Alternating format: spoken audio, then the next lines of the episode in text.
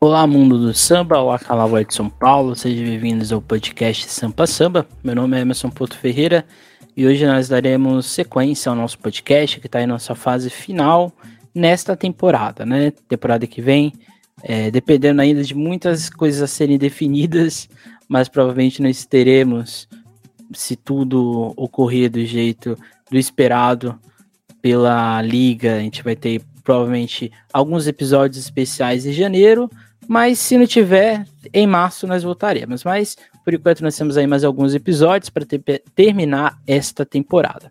Hoje nós vamos é, com esse episódio chamado Defender o Samba. Hoje nós vamos fazer uma reflexão patrimonial, uma reflexão musical, uma reflexão também histórica sobre o samba enquanto manifestação cultural e patrimonial no Brasil. Ok? Então, são, esse é o nosso objetivo aqui hoje. Antes de mais nada, não deixe de curtir a SASP nas suas redes sociais, Instagram, Twitter, Facebook. Aqui no YouTube, não deixe de curtir esse vídeo, compartilhar ele caso, caso você ache interessante. E é assim sucessivamente, ok? É, quando a gente fala de, de samba, o samba ele se transformou ao longo do tempo ele passou por muitos percalços, né, até ele chegar ao que ele é hoje, né, como uma espécie de musicalidade, símbolo do que é ser brasileiro, né, ou pelo menos é isso que se propõe em muitas das vezes, né. Então, quando a gente fala de samba, a gente está falando de uma questão econômica e cultural, e também de políticas de patrimônio imaterial, daqui a pouco eu vou falar, e que está totalmente relacionada com construções, memórias, identidades destes diversos grupos que eram então periféricos e que se tornam então ações de patrimônio dentro do Brasil, né? Por que isso é importante, né? Porque é importante a gente destacar a ideia de patrimônio material, né? Qualquer música, né? Qualquer comida ou qualquer hábito é, cultural existente, ele não é considerado um patrimônio material, né? Patrimônio material são construções, são normalmente é, é construções, a sua grande maioria, né? Que tem uma materialidade, né? Eles possuem um caráter de sedimentação histórica que está dentro ali do cal e da pedra, né? Como a gente coloca é, na gente para quem estuda patrimônio, né? Já o imaterial ele se estabelece dentro de hábitos, de modos, de práticas culturais que não necessariamente estão desprendidas do material, até porque o material ele está, por exemplo, no samba, no tambor, no, nas músicas, na dança, na dança não, na, na, na no vestuário e outros vários aspectos. Mas o importante é entender que este samba, né, ele não se tornou patrimônio material do nada, né? Ele tem todo um processo longo, sedimentado, e faz ele ser, né, essa força existente. E também está falando de políticas de memória e de identidade que estão sendo estabelecidas nesse processo. Então, toda vez que a gente. É, por isso que a ideia aqui desse episódio hoje, quando a gente coloca a ideia do defender o samba, não é somente postar algo legal nas redes sociais, né? Ontem foi o dia do samba, provavelmente muita gente fez isso. Não é somente fazer uma reflexão, o defender o samba é promover a sua existência, claramente, esse é um, um dos objetivos, mas é fazer a sua propagação, é fazer a sua fiscalização e, acima de tudo, fazer o seu salvaguarda, ou salvaguarda, que é exatamente fazer com que esse samba reverbere é, por outros espaços, por outros caminhos. Então, quando a gente. É, a importância de discutir o samba e aqui no nosso caso, né, a gente faz um, o nosso podcast é de carnaval, a importância de discutir isso não é porque a gente é chato, não é porque a gente é cri-cri, não é porque a gente é, vê tudo errado. Não é essa a questão. A gente fazer o exercício da prática de crítica, de reflexão, é uma possibilidade da gente fazer isso, né? De defender, de propagar, de salvaguardar o samba e as suas diversas manifestações existentes, né? O dia do samba, ele, por mais que ele esteja dentro da lógica, é, vamos dizer assim, carioca, ele se estrutura dentro da lógica baiana, né? Porque a primeira ação de patrimônio oficial, de fato, dentro do Brasil foi o samba do recôncavo baiano. E este samba, ele tinha como grande característica, como um grande aspecto, está dentro dessa lógica da roda, que este samba de roda é muito importante para a constituição dessa musicalidade baiana, que vai se declinar em outros vários ritmos, inclusive dentro do estado da Bahia, e também nessa população de negros escravizados, mas também de negros já libertos, que chegam no Rio de Janeiro e trazem essa musicalidade, no caso esse samba baiano, é um samba um pouco mais rústico, se é que podemos dizer, mais do tambor, mais, é, mais assim, ritmado nesse, nesse aspecto. E como que isso vai influenciar, é, vamos dizer assim, essa visualidade musical, em especial no Rio de Janeiro, né? Que ali no Rio de Janeiro vai se encontrar com outros sambas. Mas o fato é que o samba baiano foi considerado patrimônio oral e imaterial da humanidade pela Unesco em 2005. E isso vai gerar todo um. Isso vai desencadear toda uma busca, não só do samba paulista, mas principalmente do samba carioca, de se tornar também patrimônio mundial. No caso, o samba carioca não consegue, ele vai ficar meio que ali no meio do caminho, porque no caso, segundo a Unesco, o samba em si, ele no Rio de Janeiro, ele é contaminado por outras vertentes, então isso não faria ele ser um patrimônio como o samba de no samba baiano. Então assim, a gente vai chegar no, no que seria né, a patrimonializa, patrimonialização do samba do Rio de Janeiro pelo IFAM, ou seja, pelo órgão nacional. O fato é que, dentro dessa lógica que a gente vai falar aqui hoje, existem quatro sambas que são interessantes a gente fazer o nosso estudo, pensando, no caso, a lógica do carnaval, principalmente. Um deles é o samba de terreiro, que é o samba, vamos dizer assim, mais antigo do Rio de Janeiro, ou um dos. O samba de partido alto, que é um samba que vai se declinar por, um outro, outros caminhos. E o samba enredo, esse que a gente conhece muito bem. E em São Paulo a gente vai ter a característica do samba de bumbo, o samba rural paulista. Começando pelo samba de terreiro, o samba de terreiro é um samba que está presente principalmente nas escolas de samba. Esse samba de terreiro, ele normalmente está associado a três instrumentos que são seriam espécies de atabaques, mas seriam tambores em três graus, em três gradações diferentes de intensidade do seu ritmo. E normalmente essas músicas não necessariamente estão lo, é, localizadas num aspecto só da comunidade, mas também num aspecto um pouco mais geral. Esse samba de terreiro também é um samba de pergunta e resposta, assim como o samba baiano e o samba de bumbo, né, que a gente já vai falar aqui agora. O samba de bumbo de São Paulo, como todo mundo já conhece aqui ao longo de quase todos os episódios, que eu sempre insisto isso com vocês, o samba de bumbo paulista, ele não é exclusivo de uma, de uma região, né? Ele vai ser comum em Piracicaba, Campinas, Sorocaba, Mauá, vai ser comum é, em Bom Jesus de Pirapora, Santana de Paraíba e inclusive na cidade de São Paulo. Esse samba rural paulista, ele, ele quando vai se tornar patrimônio pelo Condefat, ele não vai ser um samba associado apenas a um espaço. Ele vai estar é, incluído dentro de toda uma cadeia de vários ritmos que são considerados complementares. Então, por isso que o samba de bumbo ele é inserido no aspecto estadual e não no aspecto localizado em específico. Por exemplo, no documento do Condefat, se coloca que o samba paulista, quando ele chega na cidade de São Paulo, que a gente vai ter, por exemplo, o samba de cordão, que é o samba da, da, é, do cordão do camisa verde, do cordão do bexiga e outros vários, este samba não é necessariamente um samba paulistano, porque ele está dentro da lógica do samba paulista. Mas também ele não é somente um samba paulista, né? Porque ele tem as vertentes da urbanidade. Então por isso que o samba de bumbo, ele é considerado o samba do estado e não só do interior.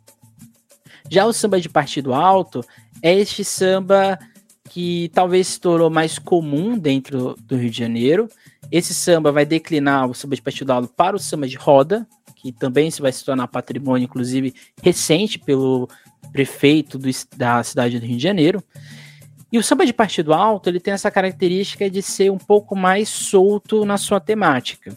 Ele também não está necessariamente localizado nas escolas de samba, assim como, como era o samba de terreiro, mas esse samba de partido alto, a gente pode dizer que ele vai se tornar o samba, vamos dizer assim, que embora não seja necessariamente o partido alto, que vai ganhar grande fama com Cacique de Ramos, com essa criação de outros vários instrumentos dentro da sua lógica. Importante que o samba de partido alto não é só instrumento de percussão, a gente também aqui já tem a presença do instrumento de corda, que o de terreiro de bumbo e o baiano não tem. E o samba enredo, né, que talvez não precise explicar muito aqui, né? O samba enredo ele nasce no Rio de Janeiro, ele está dentro dessa, desse trio considerado das matrizes do samba carioca. E o samba enredo ele nasce dentro da lógica diferente dos outros, ele nasce dentro de uma lógica de explicar um assunto deste regulamento de carnaval, mas devido ao seu sucesso e também a sua penetração dentro da sociedade carioca e depois brasileira, ele vai se tornar um gênero extremamente popular nos anos 80, anos 90 e anos 70 então, ou seja, o sub-enredo, ele tem características patrimonializadas, né, que estão acontecendo ali desde as décadas de 30, 40 em diante. Se a gente vai entender agora o processo de como se desenvolve esse, é, esse, é, esse caminho para se tornar patrimônio, né? E por que a gente tem que defender isso, né? O pedido do vai acontecer pelo IFAM em 2004 e é um processo que vai envolver o Centro Cultural Cartola, principalmente na figura da Nilcelmar Nogueira, dentro da CEPIC, a Secretaria para Promoção da Igualdade Racial, na época existente no governo do então presidente Lula do PT, da Liesa, que é a liga que organiza o desfile das escolas de samba no Rio de Janeiro, e pela Fundação Palmares, que também vai estar em São Paulo. O processo do Rio de Janeiro ele é um pouco mais institucionalizado do que o paulista, porque eles tinham vários objetivos aqui, né? Quando a gente enxerga, por exemplo, um centro cultural, então o Centro Cultural Cartola, que tem várias atividades durante o ano é, sobre a promoção e salvaguarda do samba. Quando a gente junta a Secretaria para a Igualdade Racial, que é um órgão de Estado que tem como principal objetivo na época, né, no seu início, promover ações políticas voltadas para a cultura e história do negro no Brasil, no presente e no passado. A gente vai ter a Liesa, que é um órgão particular, privado, voltado aos interesses das escolas de samba e também com interesse de, é, vamos dizer assim, objetivo da Liesa de estar aqui tem como principal objetivo e, e princípio de defesa de mais recursos, mas também de uma facilidade, vamos dizer assim, de incentivo fiscal, principalmente em leis culturais. Quando um, um, objeto se torna patrimônio, isso faz com que seja um pouco mais fácil, mais facilitado esse processo. E a Fundação Palmares, que ele é um órgão mais. Não é, não é igual à Secretaria da Igualdade Racial, mas a Fundação Palmares tem como objetivo extrema, estrita, é, estritamente cultural dentro do Brasil, embora hoje né, seja totalmente deformada. Já no caso paulista, esse processo vai se iniciar em 2011, mas ele vai ser efetivado só anos depois. Ele vai ser encabeçado pelo Tadeu Caçula, e que é um dos principais, eu diria, é, pesquisadores de samba e carnaval do, aqui de São Paulo. Tem um livro muito bom sobre a Casa Verde, inclusive fica aqui o, a indicação. E ele vai encabeçar esse processo. Junto dele, a gente vai ter o projeto cultural Samba Autêntico e o Marcelo Manzatti, que vai ser um, um teórico que vai auxiliar também.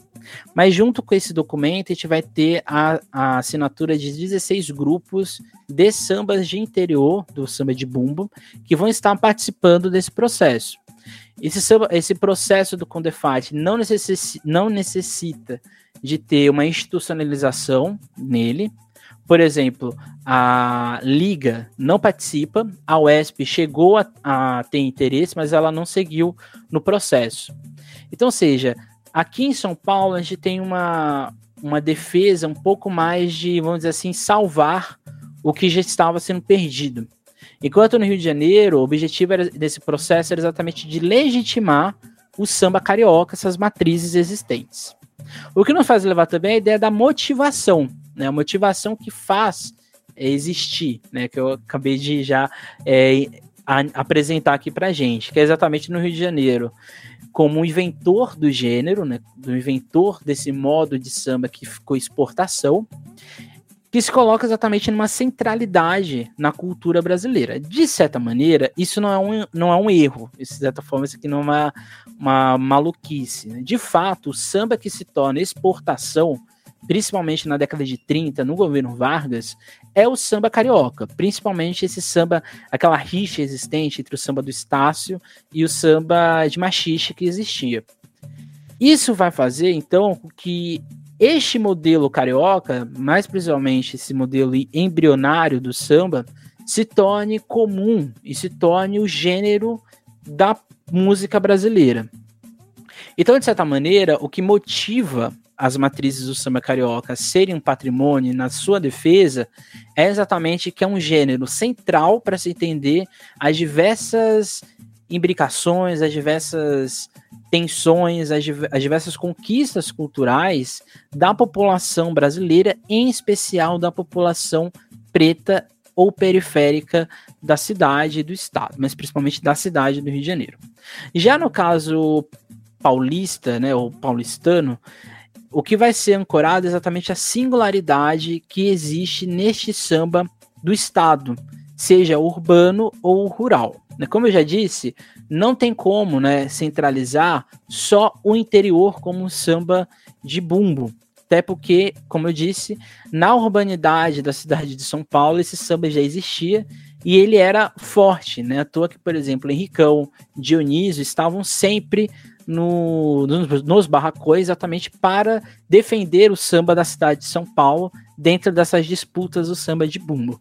Então a motivação do Rio de Janeiro é da centralidade, enquanto que essa motivação do, do de São Paulo está dentro dessa singularidade, dessa necessidade de afirmação deste gênero importante para essa população existente.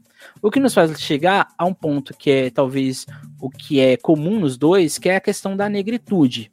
Em ambos os casos, a questão racial ela pauta e em alguns momentos ela é o principal objetivo do processo da defesa do samba como patrimônio nesses registros.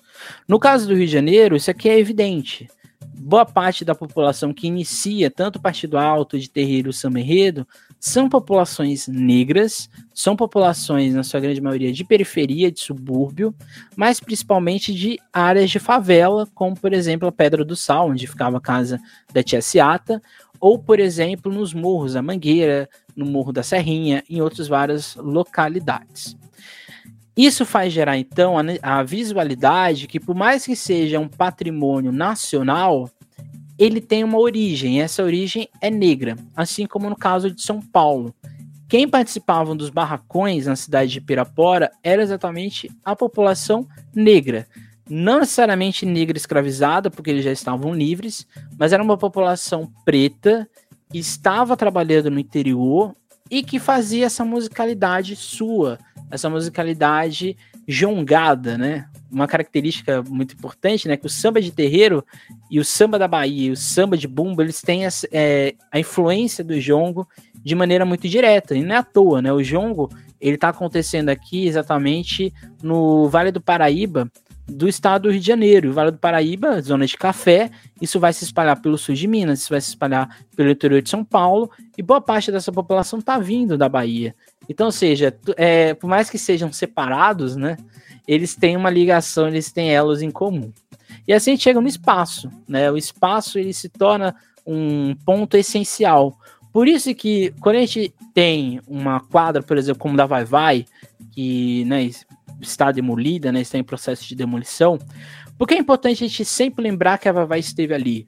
Porque aquilo ali é um espaço de ação cultural, um espaço de ação histórico da cidade de São Paulo e não só da Vai Vai. Aquela região ali, na Avenida, na Rua São Vicente, ela é um espaço em que a gente consegue identificar muita coisa da nossa cultura, principalmente da Vai Vai, mas principalmente do estado de São Paulo e do Brasil como um todo. Assim como é importante a gente sempre pontuar a importância de uma quadra, como por exemplo da Nenê de Vila Matilde, uma das mais antigas de São Paulo. Assim como é importante a gente pontuar a Pedra do Sal, a Praça 11 e outras várias regiões. Por que é importante a gente matelar que isso tem que ser defendido, que isso não pode ser esquecido? Porque isso é uma possibilidade de a gente sempre lembrar que o que a gente tem hoje como samba não foi algo fácil, foi algo difícil. Por isso que eu defendo, não sei se é o objetivo da Vai, não sei se é o objetivo de quem vai fazer o, a construção, de ter ali algo que lembre que ali estava, que ali nasceu a Vai, que ali a Vai se tornou, a Vai não nasceu ali, mas que ali a Vai fez sua história. Pode ser um, um um obelisco, um obelisco pequeno. Meu, meu, no meu ponto de vista, o nome dessa ação tinha que se chamar Vai Vai, mas não vai se tornar. Mas enfim, por que é importante? Porque a gente, liga, a gente coloca esses aspectos de memória e identidade que criam essa patri esse patrimônio material. No caso do Rio de Janeiro, o espaço ele é totalmente urbano. No porto, onde a gente vai ter a presença de estivadores, por exemplo, o Império Serrano nasce dessa organização da estiva, né, do, dos primeiros sindicatos existentes é, no Rio de Janeiro. A gente vai ter exatamente a Pedra do Sal, que é ao lado do porto. Essa Pedra do Sal é, já existia antes da, da reforma do Pereira Passos, mas a Pedra do Sal era muito importante exatamente pro, por essa localidade de uma população negra que existia no Rio de Janeiro e que vai fundar e vai formar essa musicalidade do batuque. A gente vai ter os morros, e aqui não preciso nem dizer, né? Esses morros que também já existiam, mas que vão passar por um processo de favelização ali no final do século XIX e principalmente no início do século XX.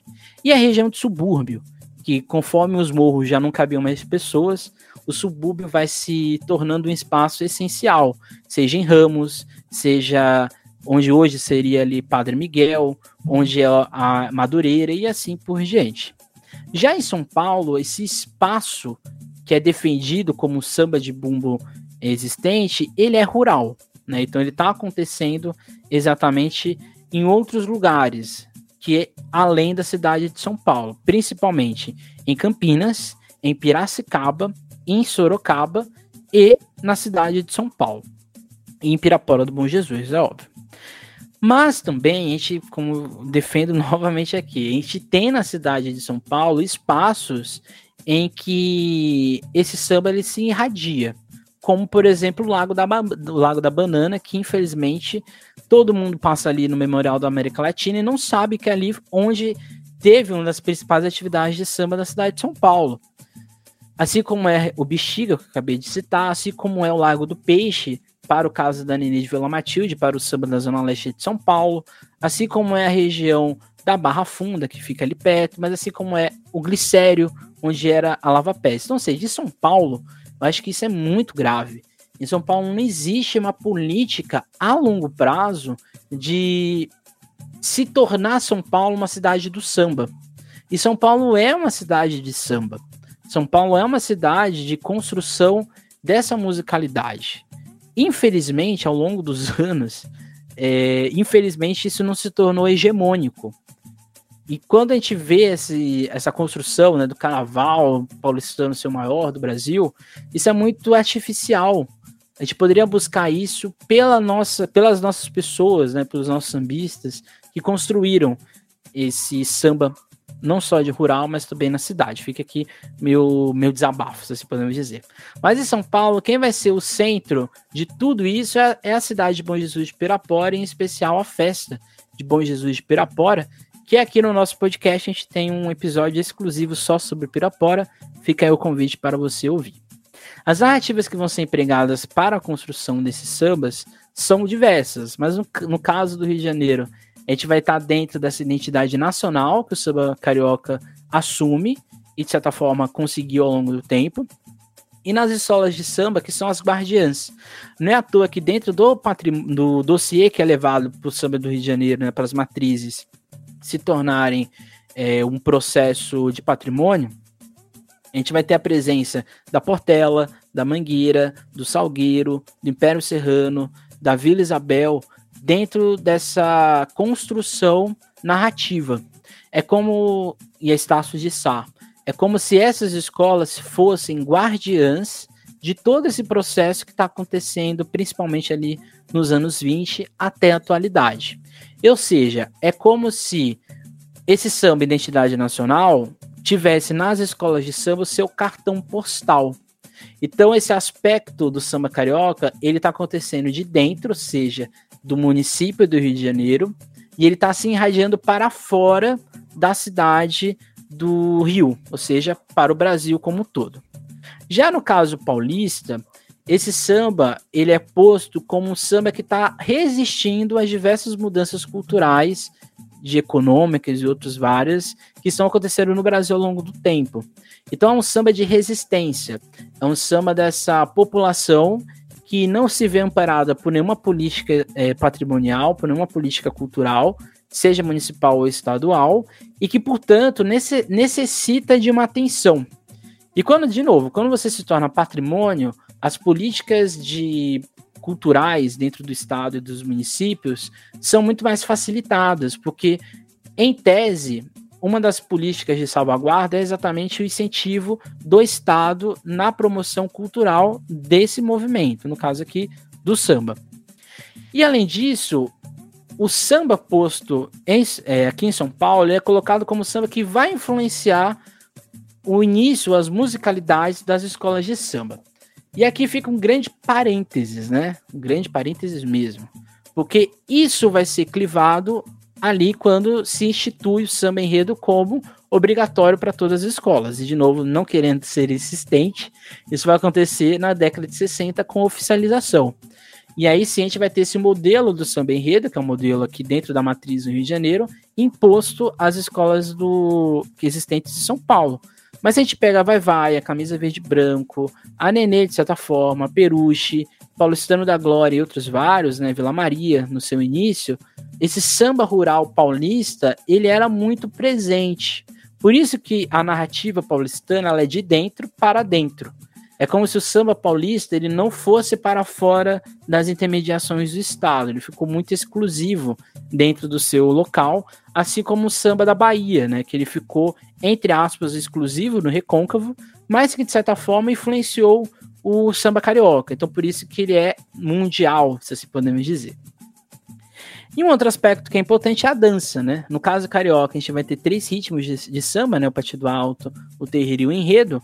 Mas o que a gente pode perceber é que a movimentação, as performances que acontecem, elas são necessárias para entender aqueles ritmos. O samba de terreiro é um samba muito próximo ao jongo, como eu disse, então ele é um pouco mais de umbigada. O samba de partido alto é um samba que se acompanha principalmente no ritmo do samba em si, né, da dança, mas também com as palmas, né, as famosas batidas, né, para acompanhar o samba. Embora ele seja um pouco mais sentado, né, fica ali uma espécie de roda ou semicírculo.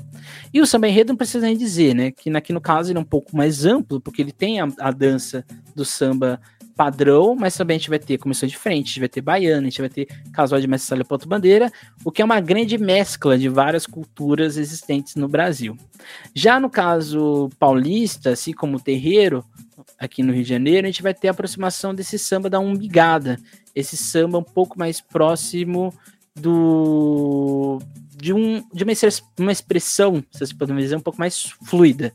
O Mário de Andrade ele tem um, um, um, estudo sobre o samba paulista e ele fala né, que normalmente quem dançavam eram as mulheres fazendo esse, esse samba de roda, mas também tinham homens participando. Mas a grande maioria, quem tocava os instrumentos, na sua grande maioria, eram os homens. Então eles ficavam de trás e quem ficava fazendo a execução do ritmo eram as mulheres, principalmente também nas vozes. Então a dança é essencial dentro desse processo todo.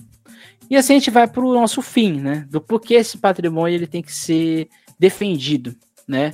Citando aqui um historiador, Andreas Hilsen, ele diz o seguinte: é parte de uma transformação cultural que emerge lentamente nas sociedades ocidentais, uma mudança de sensibilidade que faz a gente ter que entender a importância de se defender um ritmo que para a gente é natural. Quando a gente vê um. Quando a gente pega, né? Amanhã a gente vai ter. Se você está ouvindo aqui na sexta, amanhã é o lançamento dos sambas.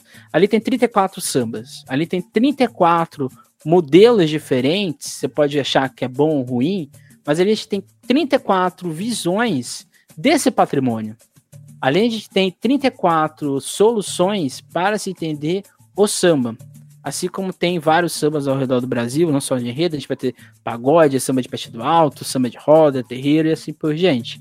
Então a gente entender as mudanças culturais que ocorrem ao nosso redor significa a gente sempre refletir como que o samba está nesse processo, como que o samba se torna importante de ser discutido e não só posto como um ritmo musical brasileiro que, portanto, a gente não precisa mais discutir ele. Não, pelo contrário, a gente tem que promover essas discussões.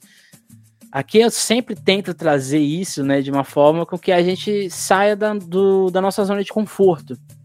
E isso é necessário, isso é importante, principalmente nesse mundo acelerado em que a gente vive, em que as coisas parecem que são naturais, elas não são, elas são frutos de diversas conquistas e diversas lutas que estão acontecendo no tempo.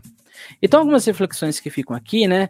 É, a gente tem que sair um pouco desse tom enciclopédico, né? Como se o samba fosse só isso, né? Nasceu na Tia Ciata e aí ele se irradiou. Não é isso. O samba nasceu com a Tia Ciata, mas antes da Tia Ciata a gente já teve o machixe, a gente teve a polca, a gente teve vários outros ritmos que estão fundando esse samba. Depois da Tia Ciata, a gente vai ter toda uma discussão de saber se esse ritmo criado ele é um, não é só um, um samba machichado, ou se ele não é somente o paradigma do Estácio que vai nascer depois.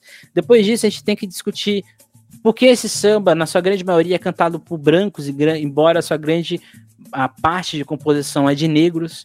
Então, ou seja, a gente tem tanto a ser discutido samba que a gente não pode ficar só nesse tom enciclopédico que nasceu com a Tia Ciata e depois ele chegou aqui onde a gente está. Não. Do nascer da Tia Ciata, lá em 16, com o samba do Donga. Até hoje, 2021, aconteceu muita coisa, e isso que a gente tem que estar tá sempre trazendo, que a gente sempre tem que estar discutindo. Além disso, a gente tem que entender que essa tradição é, está em um passado, e que essa tradição não pode ser posta como um, um selo de é, vamos dizer assim, de velho ou de ultrapassado, que já não presta mais, que o que era do passado já não, não serve, ou que do que é hoje, que rompe com essa tradição, tem que ser posto como erra é, errado, muito avançado, muito inovador. A tradição, ela nunca pode ser um limitador de ações, mas ela também não pode ser um, um aspecto que tem que ser vencido. A tradição ela se modifica, como aqui a gente também tem um episódio no nosso podcast que a gente explica isso. Então a identidade ela é um eixo essencial para a gente discutir esse samba ela é uma possibilidade essencial de a gente entender como ele se estrutura. E assim, é, a gente também tem que tá, fazer uma pouco mais de crítica com as escolas de samba. Será que as escolas de samba elas estão sendo salvaguarda do samba, seja o samba paulista, seja o samba carioca? Será que as escolas de samba discutem samba? Né? Pode ser uma coisa louca, mas será que a gente tem é, rodas de discussão? É, será que a gente tem seminários suficientes? Será que a gente tem uma ligação do mundo acadêmico com o mundo do, do samba para discutir esse ritmo? Principalmente São Paulo. São Paulo, eu aqui já digo que não tem. Então é importante não só a gente como é, veículo de imprensa, no caso aqui eu falo como a SASP, mas também posso falar aqui como pesquisador, eu acho que é a nossa obrigação fazer com que esses diálogos e essas interpretações se cruzem. E eu acho que as escolas de samba têm que ser um espaço dessa ação, seja no Rio ou em São Paulo, seja se é um samba das matrizes do, do Rio de Janeiro ou um samba aqui de São Paulo. A gente tem que discutir samba. Porque se a gente quer defender o samba, a gente tem que fazer com que ele se torne um, um discurso nacional de fato, que ele se torne um discurso em que é, seja natural. Às vezes eu percebo que é difícil discutir samba no Brasil. Parece que é, uma, é um assunto meio meio 880, ou você ama ou você odeia, e assim por diante. E aqui dentro do bojo do que a gente está discutindo, né, recentemente do carnaval, se vai ter ou não vai ter carnaval, isso para mim não importa, isso para mim é o de menos. Mas o que eu percebo é que parece que a gente não defende o carnaval de uma forma consciente. Parece que a gente tem que punir o samba ou a gente tem que é, vangloriar ele a todo momento. A gente tem que entender que para a gente, o que a gente está defendendo, muita gente já levou paulada, muita gente já foi morta, muita gente já é, sofreu sérios danos para a gente ter isso hoje. Então eu sinto que às vezes a gente não defende o samba como ele deveria ser defendido. Às vezes acho que a gente não respeita a história de muita gente que viveu e construiu uma, uma musicalidade para a gente estar tá aqui hoje discutindo. Eu sempre falo isso, né? Se hoje eu tenho um podcast para discutir samba, é porque muita gente passou por trás de mim para eu estar aqui hoje. Então acho que é essencial a gente defender o samba. Se você acha que não é de menos ou de mais, se você acha que tem que ter carnaval ou não ter carnaval, se acha que isso é besteira ou não, o importante é a gente discutir, é a gente dialogar, porque só assim a gente vai tentar encontrar caminhos e possibilidades para esse ritmo que nós tanto amamos. Então é esse foi o nosso episódio de hoje. É, acho que ficou bem, é, bem evidente aqui minha, meus objetivos. É, não deixe de seguir a SASP nas suas redes sociais, Instagram, Twitter, Facebook e outras coisas mais. Aqui no, no YouTube, não deixe de curtir esse vídeo, de compartilhar ele e assim por diante. Também não deixe de ler os documentos, né? O documento das matrizes do samba do, do, Rio, do Rio de Janeiro estão no site do IFAM e o documento sobre o dossiê do samba paulista estão no site do Condefat. É só você colocar lá matrizes do samba no caso do IFAM e patrimônio do samba rural paulista, você, você vai achar lá todo o dossiê envolv é, envolvido. Vou deixar também aqui os links, fica mais fácil. E é isso, gente. As obras que eu utilizei aqui são do Heitor do Prazeres, um dos artistas plásticos que eu mais gosto. E é isso. Até mais. Nunca esqueça, nunca deixe de sambar.